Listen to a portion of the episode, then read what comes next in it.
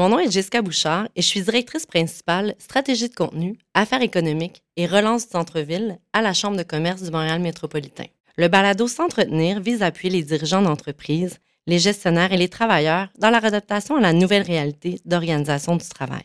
Notre animatrice Pascal Nadeau s'entretient avec des experts et des dirigeants inspirants dans l'objectif de mieux comprendre les dernières tendances du monde des affaires. Bonne écoute! Bonjour, ici Pascal Nadeau. Nous sommes réunis aujourd'hui pour un nouvel épisode de S'entretenir, la série de balados de la Chambre de commerce du Montréal métropolitain. Notre sujet réjouira les amoureux du centre-ville de Montréal, de sa culture effervescente et de sa gastronomie. La question que nous poserons aujourd'hui à nos invités est la suivante. Comment le centre-ville de Montréal se démarque-t-il en tant que centre culturel, créatif et gastronomique vibrant? Nous aborderons aussi cette question dans la perspective de nos nouvelles habitudes en contexte de réorganisation du travail. Pour en discuter, Jessica Bouchard est à mes côtés. En tant que directrice principale, stratégie de contenu, affaires économiques et relance du centre-ville à la Chambre de commerce de Montréal, Jessica est responsable des stratégies et des interventions de la Chambre sur les dossiers prioritaires pour le développement économique du Grand Montréal. Elle œuvre au déploiement d'initiatives phares pour le centre-ville et siège sur le conseil d'administration de la Table Ronde, un collectif visant à assurer l'essor du secteur de la gastronomie au Québec. Notre seconde invitée est Marie-Josée Desrochers, présidente directrice générale de la Société de la Place des Arts. Marie-Josée cumule 30 ans d'expérience dans le milieu culturel au centre-ville de Montréal. La Place des Arts est un lieu de diffusion unique à la programmation diversifiée et intemporelle qui rassemble chaque année des centaines de milliers de Montréalais et visiteurs. Notre troisième invitée est Diane Salomon, copropriétaire du célèbre café-restaurant Olive et Gourmando, mais aussi de Foxy et du café Un Piu. Avec plus de 35 ans d'expérience en cuisine, Diane est une chef d'exception à l'image de la gastronomie de Montréal. Bonjour à toutes les trois. Bonjour. Bonjour. Bonjour. Alors, je commence avec cette trame commerciale du centre-ville de Montréal qui souffre encore malheureusement de la perte d'achalandage, qui est bien sûr une conséquence directe de toutes les mesures qui ont été prises en temps de pandémie de COVID-19. Or, la tenue de spectacles, d'expositions, d'animations, mais aussi les nombreuses tables gastronomiques sont essentielles au quotidien des Montréalais. Derrière cette offre unique se cachent des institutions et des organisations qui œuvrent au rayonnement de la culture, de notre culture. C'est le cas de la Place des Arts, lieu emblématique de Montréal et qui est un véritable terrain de jeu, bien sûr, pour les amateurs d'art. Marie-Josée, la Place des Arts joue un rôle vraiment important dans le rayonnement du centre-ville. Oui, je crois que oui. En fait, pour répondre à cette question-là, permettez-moi de revenir sur euh, l'histoire de la Place des Arts et son fondement. On se retrouve au euh, début des années 60 à la création euh, de la Place des Arts qui est née en pleine Révolution tranquille. Mais cet emplacement n'a pas été choisi au hasard. On voulait doter Montréal, oui, d'une salle de calibre mondial pour qu'elle puisse faire partie du circuit des salles du monde, mais on a choisi cet emplacement-là pour revitaliser l'est du centre-ville, non seulement d'un point de vue culturel, mais également d'un point de vue urbanistique, social et économique. Donc, dès son fondement, il y avait cette vision du centre-ville. Alors, évidemment, on peut dire mission accomplie aujourd'hui. Euh, cette vision n'a cessé de s'actualiser puisque la Place des Arts est le plus vaste complexe des arts de la scène au Canada, un des plus grands au monde, avec six salles qui peuvent accueillir entre 100 et 3000 sièges pour un million de spectateurs par année dans une année dite normale. Mm-hmm. Mais au-delà de ça, la Place des Arts a accueilli ce qu'on a appelé les grands festivals qui ont érigé leur terrain autour de ce vaisseau amiral qu'aujourd'hui on connaît comme le quartier des spectacles. On accueille des organisations artistiques et au-delà, on a des commerces, trois restaurants, des bureaux locatifs et aussi un lien qui est connecté du métro au réseau souterrain de Montréal, donc directement au monde des affaires. Donc, on peut dire que l'ADN de départ est tout aussi vrai aujourd'hui. Maintenant, il faut voir comment on l'ancre dans la nouvelle réalité euh, d'aujourd'hui. Mais certainement, cette idée que Montréal contribue à la vitalité du centre-ville de Montréal, c'est là depuis le début et plus vrai que jamais. Le centre-ville de Montréal ne serait pas ce qu'il est certainement sans les institutions culturelles qui l'habitent, ça c'est indéniable. Jessica, le maintien de la créativité, et de l'activité du secteur culturel, ça revêt une importance toute particulière à la Chambre de commerce du Montréal métropolitain. Et d'ailleurs, vous avez fait le choix, vous, d'investir dans l'art public dans les espaces privés. Oui, tout à fait. Puis ce choix-là s'inscrit dans le mandat de relance du centre-ville qu'on a obtenu de la part du ministère de l'Économie. Marie-Josée parlait de l'histoire euh, de la place des arts. Puis si on revient, puis on parle de l'histoire d'un centre-ville, un centre-ville, c'est un écosystème. Depuis des siècles, nos villes, nos sociétés sont organisées autour de ce concept d'un centre, où est-ce que les individus se réunissent pour travailler, pour créer, pour socialiser, innover aussi. Donc ça, ça crée un cycle économique qui est très positif. Le centre-ville de Montréal, il se distingue d'autres centres-villes par le fait qu'on a une présence de résidents et d'étudiants. Donc ça fait un centre-ville qui est vivant tout au long de la journée, le soir. Donc ça, c'est une richesse qu'on a ici à Montréal. C'est aussi un milieu de vie, puis le cœur de notre créativité. Ça, ça fait notre renommée. Évidemment, il y a un regroupement de commerces qui sont des commerces de destination. C'est un centre d'affaires. On a des entreprises qui sont établies, qui emploient des talents à haute valeur ajoutée. Mais ultimement, la présence de cette culture, de ces établissements gastronomiques, ça fait en sorte que pas seulement les Montréalais, mais les touristes viennent visiter Montréal. Tout ça, ça a été mis à risque, ce cycle économique puis ces institutions, dans le cadre de la pandémie. Donc, quand nous, on s'est organisé avec le gouvernement pour la relance centre-ville, notre équipe savait qu'on devait développer en temps réel une compréhension sur la situation. On devait travailler avec les employeurs, les propriétaires, pour les inciter, euh, ces travailleurs, à revenir au bureau. Mais ultimement, on s'est dit, on doit offrir de la nouveauté. On s'est dit, ça passera par des nouvelles expériences qui misent sur la créativité, sur ce qui nous distingue. Donc, on a lancé un appel à tous nos créateurs. On a réuni des propriétaires qui sont des visionnaires pour investir avec nous. C'est comme ça que sont nés des projets créatifs qui ont été financés par la Chambre, par le secteur privé, comme par exemple l'anneau. L'anneau qui est à la place Ville-Marie, qui a été créé par Claude Cormier. C'est une fenêtre magnifique sur la beauté de notre ville, aussi sur la montagne, sur le Mont-Royal. On a aussi travaillé avec un studio, Harrison Fun, et avec l'hôtel Delta. Ce qu'on a fait, c'est qu'on a recouvert la piscine de l'hôtel, qui était alors euh, condamnée, pour créer un terrain de basket intelligent. Ça a attiré énormément de travailleurs. On a aussi travaillé avec la firme Moment Factory, puis on a créé Arcade, qui est une expérience de jeu augmentée hyper innovante. Donc, en tout, c'est 14 projets créatifs qu'on a soutenus, financés par la Chambre, par le secteur privé. Puis le résultat est très positif. Les gens aiment venir travailler au centre-ville parce que c'est un secteur vibrant qui offre justement une expérience signature, puis ultimement qui permet d'être inspiré, de socialiser. Je vois lorsque vous dites que vous mettez vraiment à l'avant-scène l'importance de mettre en valeur nos talents d'ici. Marie-Josée, vous faites ça, vous aussi, à la Place des Arts? Oui, absolument. On doit aussi, euh, si je peux ajouter à toutes les initiatives que je viens d'entendre et que je salue, les organisations artistiques, on l'a bien vu pendant la pandémie, ont multiplié les efforts euh, en termes de créativité pour faire travailler également tous les artistes d'ici pour le bien du public. Parce que si la pandémie nous a appris quelque chose, c'est qu'on avait besoin d'art également dans nos vies. Et euh, je dirais que le centre-ville, au-delà de sa propre fonctionnalité, je le disais, c'est un quartier où on peut marcher dans l'art, ce qui est quand même assez unique et il y a de l'animation. Donc, nous, à la Place des Arts, on a contribué à ces initiatives aussi en animant les espaces publics et plus vrai que jamais en sens que un grand centre comme le nôtre doit être ouvert à toutes les communautés et tous doivent se sentir les bienvenus, autant les résidents, les diverses communautés culturelles. Donc, on a fait un événement qui s'appelait Micro ouvert autochtone qui a eu beaucoup de succès en tant de pandémie et qui finalement commence à prendre un élan et un autre qui s'appelle le Festival Laurent-Soi, qui est de la danse où on fait participer le citoyen sur l'esplanade de la Place des Arts. Et à chaque soir, c'est un groupe d'une communauté culturelle qui est invité. Et ça, ça fait en sorte que la place des arts appartient à tout le monde et qu'on développe cette relation avec le citoyen au-delà même des salles de spectacle. Et je pense aussi qu'on a vu beaucoup de collaborations. C'est un des éléments positifs, on ne le répétera jamais assez, entre la Chambre de commerce, le quartier des spectacles et d'autres acteurs pour faire en sorte d'animer et de rester vivant.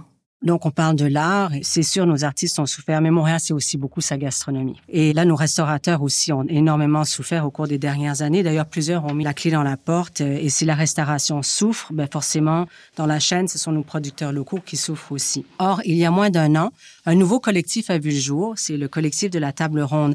Diane, vous en faites partie. Si vous nous en parliez un peu, quelle est la mission de ce collectif? Je vais parler de mon point de vue, de qu'est-ce que c'est la mission, parce que la mission, c'est quand même euh, quelque chose de nouveau. So, on est en train de... C'est en développement encore? Oui, c'est un bébé. Mais l'idée de rassembler tout le monde qui sont dans le, actifs dans la gastronomie, surtout des restaurateurs, des propriétaires, chefs propriétaires ou euh, le monde qui travaille en management, qui sont propriétaires de leur propre place, qui c'est un lieu de gastronomie, qui ont été invités de participer dans le table ronde. Et comme ça, nous, on est un collectif qui parle de nos vrais besoins, enjeux, toutes les choses qui on n'était jamais ensemble mm-hmm. dans toute l'histoire de, de Montréal, de Québec. On n'a jamais été tous ensemble pour parler de vraies choses de la restauration, de gastronomie en particulier. C'est-à-dire comme quoi, par exemple? Parce qu'on a une, représentation, c'est le HAC, qui est quand même plus euh, axé sur les choses commerciales.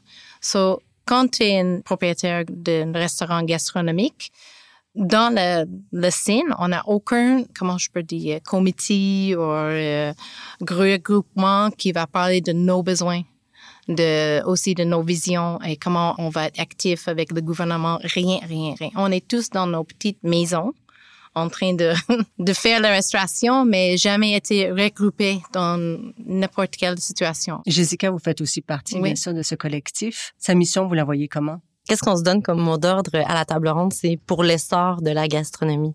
Puis, comme Diane le disait, euh, durant la pandémie, les, les, restaurants qui se sont retrouvés à être fermés, ça en fait en sorte que les chefs de ces établissements gastronomiques ont peut-être eu davantage de temps, même s'ils étaient en gestion euh, pour euh, maintenir leur personnel, maintenir leur restaurant en activité, mais ils ont aussi trouvé le temps de se réunir davantage, de collaborer, représenter leur intérêt auprès du gouvernement en mm-hmm. faisant comprendre qu'ils avaient des défis particuliers qui sont pas les mêmes que certaines chaînes ou certains euh, établissements euh, avec des structures qui sont tout à fait différentes. Un établissement gastronomique, c'est un restaurant qui investit hautement dans son personnel, qui travaille avec des producteurs de niche pour donner accès à des produits d'ici qu'on retrouve pas dans d'autres tables. Ce que fait le collectif présentement, c'est d'abord de travailler ensemble, d'échanger des bonnes pratiques, des solutions entre chefs euh, propriétaires, puis ultimement de voir comment est-ce qu'on peut préserver cet accès à des produits de niche au Québec, puis attirer des talents et valoriser ce métier et ces établissements. C'est une mission, euh, comme disait Diane, qui est ambitieuse. C'est la première année d'activité de la table ronde, mais il y a énormément d'efforts. Je vois un très, très grand engagement de la part des chefs pour euh, assurer justement le succès la relance de cette industrie-là. Et en fait aussi, quand euh, vous, vous parlez de gastronomie, c'est tellement une, chose importante au Québec, comme l'art. Tout le monde dit, mais on n'a pas une reconnaissance dans le gouvernement durant COVID, c'était comme on n'existait pas. So, dans un certain sens, on a compris que le Québec dépense sur nous, notre gastronomie, c'est une grosse partie de tout ce qui est québécois, qu'on est fiers de.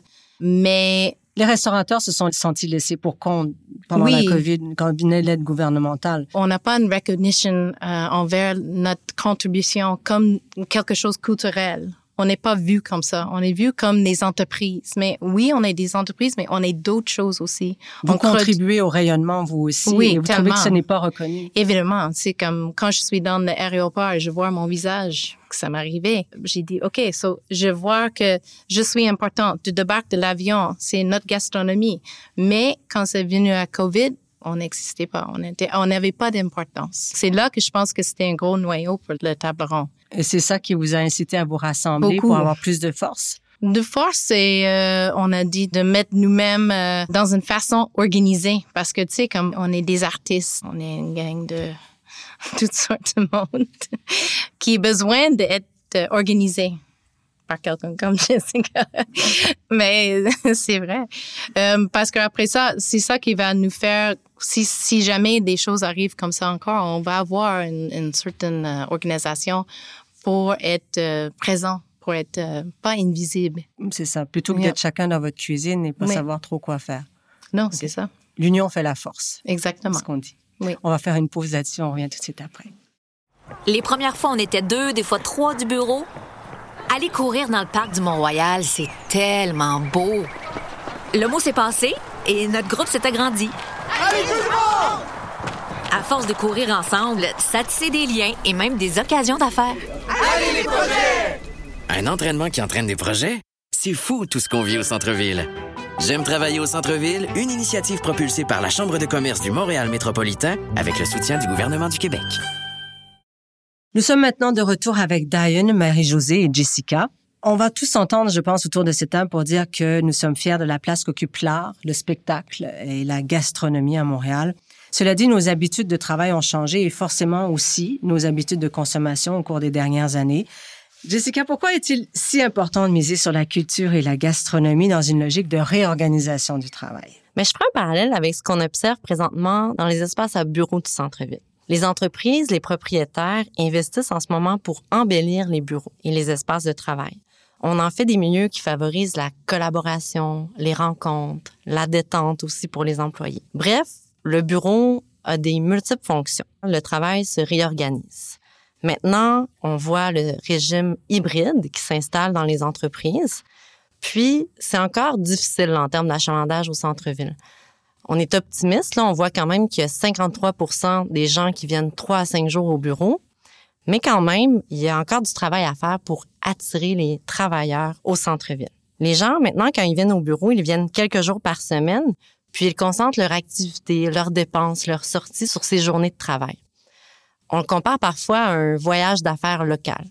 Maintenant, la place de la culture et de la gastronomie dans tout ça, c'est essentiel. Parce que lorsque les gens viennent au bureau, ils veulent profiter de l'expérience gastronomique, culturelle unique du centre-ville. C'est pour ça que la Chambre est engagée avec plusieurs partenaires pour les mettre en valeur. Marie-Josée le disait un peu plus tôt, la mobilisation qu'on voit en ce moment entre la Chambre, la Ville de Montréal, le partenaire Quartier Spectacle, Tourisme Montréal, la SDC Montréal Centre-Ville, la Place des Arts, c'est assez unique. La table ronde aussi fait partie de cette mobilisation-là. Maintenant, on doit continuer de construire sur ça puis offrir aux Montréalais le meilleur de ce que Montréal a à offrir, justement, en termes de culture, en termes de gastronomie. Donc, lorsqu'on sonde les travailleurs, on le constate, ils aiment revenir au bureau pour profiter de l'expérience centre-ville. Puis les Montréalais, ben on est une culture qui est axée sur le partage. Donc on aime partager autour euh, d'une bonne table, on aime partager autour d'art, d'expositions, de spectacles auxquels on va assister. Donc ça, c'est la richesse centre-ville, puis ça fait de l'art, de la culture, de la gastronomie des secteurs importants. Marie-Josée, euh, le taux de fréquentation de la place des Arts, est-ce qu'il se maintient maintenant que la pandémie est un peu derrière nous ou est-ce que vous avez vu chez vous aussi une baisse de fréquentation importante? Évidemment, on a vu pendant euh, la pandémie euh, ce qu'on, les salles qui étaient fermées, qui ont ouvert et ouvert, refermées ce qui a créé vraiment une instabilité incroyable, une instabilité du secteur, mais du public par rapport à ça. On a vu beaucoup d'initiatives numériques. Je voudrais revenir là-dessus parce que dans cette pandémie, on a appris beaucoup de choses. Donc, on a appris, oui, les gens se sont tournés vers les plateformes numériques parce qu'elles avaient besoin d'art, de cette rencontre entre l'artiste et le public, mais on sent qu'on a besoin d'une offre et surtout d'une rencontre, je dirais, en direct entre l'artiste et le public. Euh, l'humain est fondamentalement social et ça existe depuis la nuit des temps. Et ça s'est avéré encore plus vrai que jamais avec ce retour en salle, parce que le retour en salle s'est fait avec force. Maintenant, on vit plus, je dirais, une certaine période d'instabilité, mais qui est due non seulement à la pandémie, mais à plusieurs mouvements sociaux qui étaient déjà annoncés pré-pandémie et qui se sont accélérés. Comme? Autant on a vu une accélération de l'acceptabilité de la technologie, c'est bien, et donc une accélération du temps si on regarde euh, comment se composent nos journées aujourd'hui, mais tout le changement socio-démographique avec les baby boomers et la cohorte plus jeune qui est moins nombreuse. Donc, une façon différente de consommer l'art. Tout à fait, et même dans l'achat. Donc, les baby boomers et les personnes plus âgées pouvaient acheter plusieurs concerts ou plusieurs spectacles pendant une année, donc ce qu'on appelait l'abonnement ou des forfaits.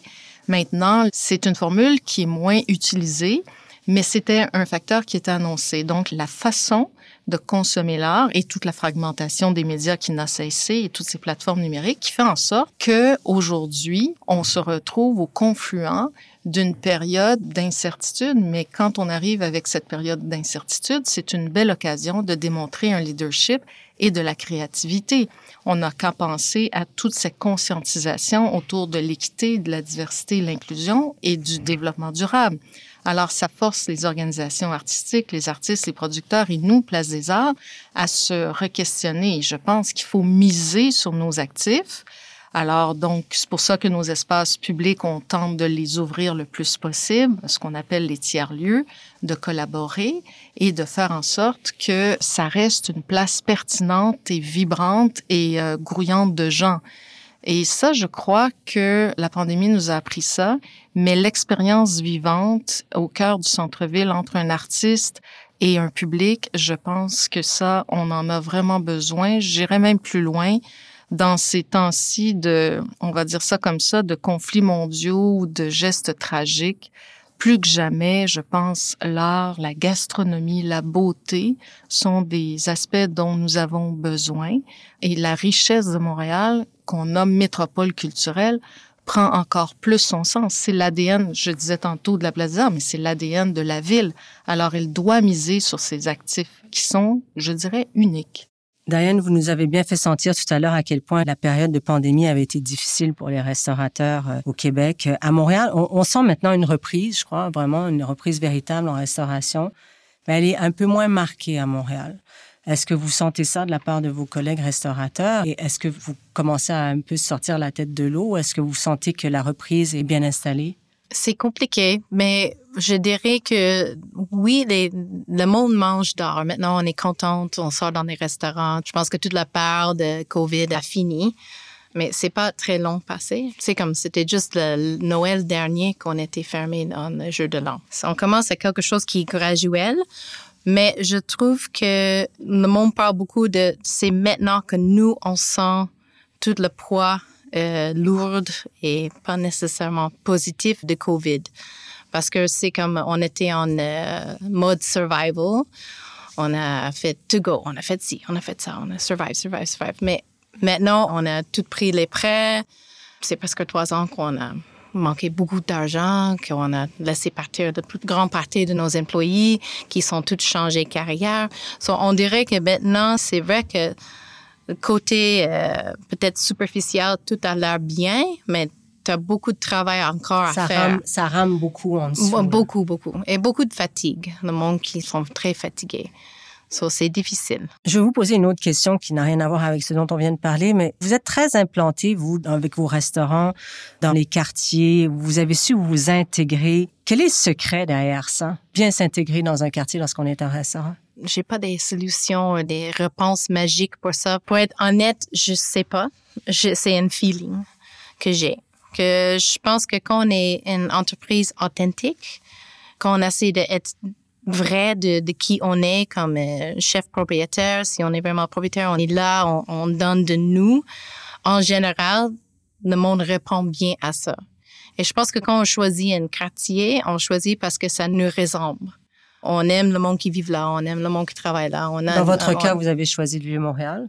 Oui, on a choisi parce qu'on trouvait vraiment excessivement beau. On était très, très jeunes. Ça, c'est longtemps passé. On n'avait pas d'argent. C'était vide et on comprenait pas pourquoi c'était vide. Après ça, on trouvait le monde qui travaillait là, les, les architectes, les avocats, beaucoup d'artistes. On trouvait ça intéressant d'être là autour de ces mondes-là. Et après, on trouvait ça fun d'être proche à downtown d'être au centre-ville, proche des hôtels. On trouvait ça intéressant pour nous parce qu'on aime les touristes, on aime le monde qui vient en voyage, tous sont très agréables. Euh, pour nous, ça nous parlait. Je pense que c'est comme ça que choisir un, quartier qui vraiment, ça ressemble toi et ça va marcher. Malgré toutes les difficultés que vous semblez avoir rencontrées et des succès aussi certainement, mm-hmm. Mm-hmm. si c'était à refaire, vous recommenceriez? Euh, oui, oui. Surtout à Living Commando, oui. J'aimerais même ajouter quelque chose à ce que Diane a dit parce que c'est fort intéressant le mot compliqué parce que c'est un mot qu'on a beaucoup entendu et je me souviens très bien à la Place des Arts en équipe de direction où on s'est dit maintenant tout est compliqué. Oui. Et ça fait en sorte que c'est dégagé de ça une très grande résilience qu'on a vu des milieux. Et j'aimerais saluer les travailleurs de l'ombre. C'est vrai qu'on a parlé des artistes, mais c'est vrai qu'on rame, vous avez dit, en dessous. C'est vrai que c'est presque un petit miracle à chaque fois qu'on fait des concerts ou qu'on fait au restaurant euh, pour leur parler aux chefs et aux propriétaires de restaurants. Et je pense qu'il faut saluer tous les travailleurs de l'ombre qui font en sorte que le petit rêve à tous les jours euh, arrive pour, euh, pour le public. Miracle. Oui. Jessica, le chemin ne sera pas facile, mais vous êtes optimiste pour l'avenir de ces deux secteurs? Oui, on est optimiste, en même temps conscient des défis. C'est encore difficile.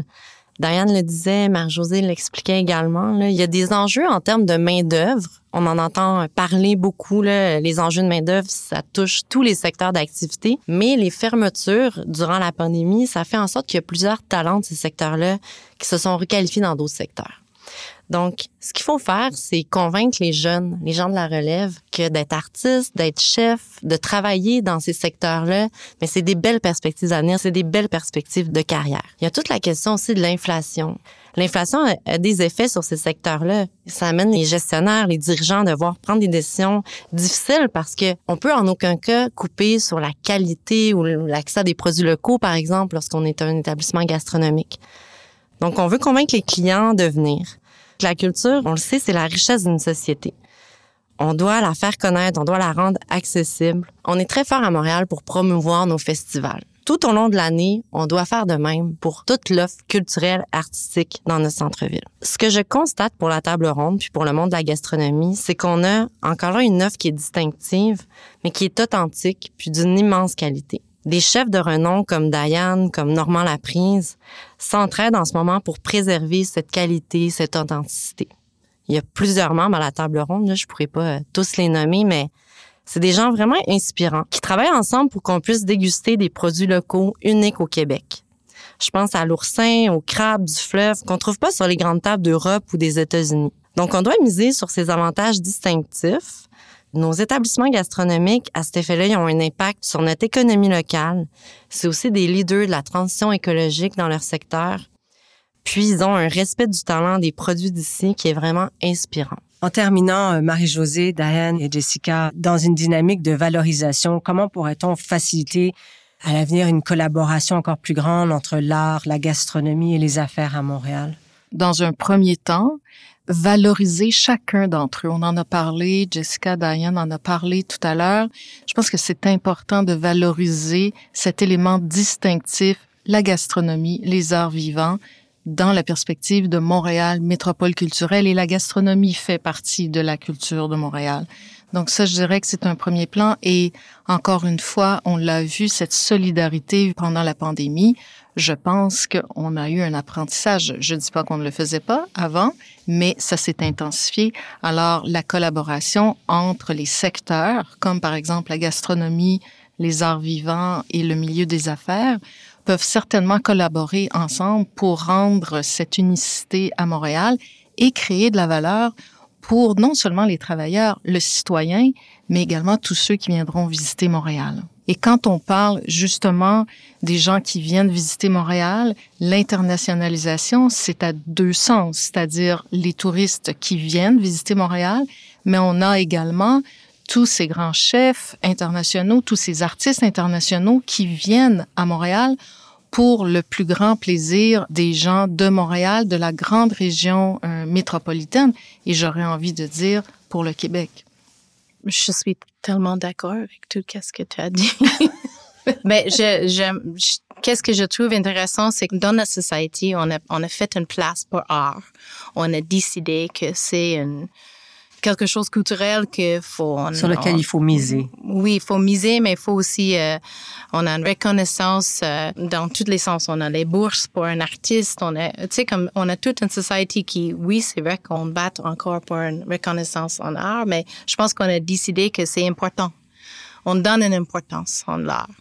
Et qu'est-ce que je trouve intéressant dans ton point, et je suis vraiment d'accord, c'est que je pense que c'est important de voir la gastronomie comme une autre chose culturelle, comme l'art de donner la même valeur. Et si on commence comme ça, je pense qu'après ça, c'est juste une relation symbiotique. Ça va bien ensemble, de toute façon. Une euh, va diriger envers l'autre. C'est comme une connexion. C'est pour les plaisirs, de toute façon. Nous, on est à côté Arsenal, on est à côté Fight Center, on fait beaucoup de choses ensemble. Mais juste même si simple que tu vas aller voir quelque chose à la Fight Center, tu vas finir Olivier Commando. C'est un cercle. On est toujours ensemble. Une, ça nourrit l'autre.